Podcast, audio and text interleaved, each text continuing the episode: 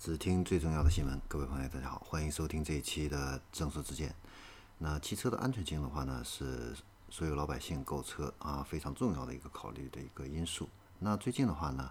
中保研也发布了汽车碰撞测试的一个成绩的一个排名啊。那我们也来一起看一下这样的一个榜单。夺得冠军的车型的话呢，是宝马的三系啊，参与测试的呢是宝马三系的 325Li。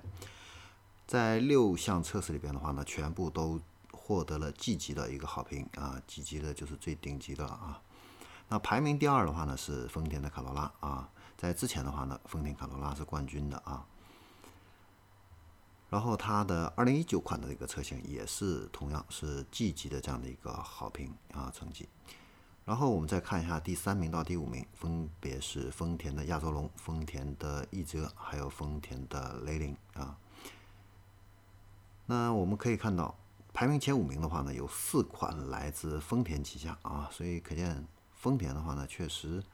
还是一个值得信赖的这样的一个品牌啊。其次的话呢，还有几款车型呢，也都获得了积极的这样的一个评价啊，都是安全性表现比较出色的，包括奥迪的 A6L、马自达的三呃马自达三昂克赛拉、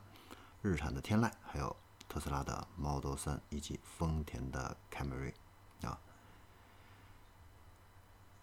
那奥迪的 A6L 的话呢，排名是第六啊。国产的领克的话，领克零三它是排名的第七啊。零三凯领克的零三的话呢，是一个高端的一个车型，它的质量口碑一直都还是不错啊。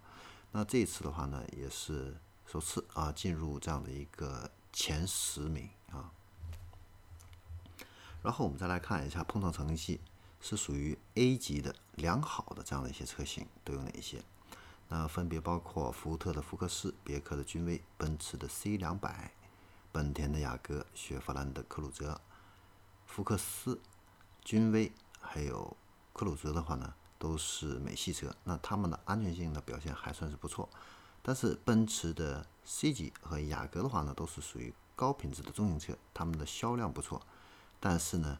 它的主驾的百分之二十五和侧面碰撞的话呢，都是只是获得了 A 级的良好评价，这一点的话呢，还是让人难以接受啊。然后我们再来看一下碰撞测试表现的是一般的，也就是说是 M 级的这样的一些轿车的一个车型，包括江淮的嘉悦 A 五、马自达的阿特兹、大众的迈腾、本田的凌派啊、现代的菲斯塔。啊，等等这样的一些车型啊。那最后我们再来看一下碰撞测试安全性比较差的这样的一些轿车都有哪些呢？有现代的领动、本田的思域、北汽的绅宝 D 五零、奇瑞的艾瑞泽五、大众的帕萨特、现代的领动、本田的思域啊等等这样的一些月销破万的一些合资车啊，那他们的。碰撞成绩都是较差，也就是说 P 级啊这样的一个水平，安全性的话呢比较堪忧。那像北汽的绅宝 D 五零，还有奇瑞的艾瑞泽五的话呢，都是国产车，那他们侧面碰撞的话呢是 P 级啊，是属于比较差的这样的一个分数啊。那排名垫底的是谁呢？是大众的帕萨特，那它主驾的百分之二十五碰撞的这样的一个得分的话呢是最低的，侧面碰撞的话呢表现也是。很一般啊，所以呢，这次的话呢，呃，总体来看的话呢，日系车之所以能够卖得好，不仅仅啊跟它的这个产品的质量有关系啊，它的碰撞成绩也确实是不错啊，所以呢，也能够得到老百姓的这样的一个认可，还是有一定的一个原因啊。那你像现代啊，呃，最近卖的不是很好，看这个碰撞成绩的话呢，确实它的表现也是比较一般啊，所以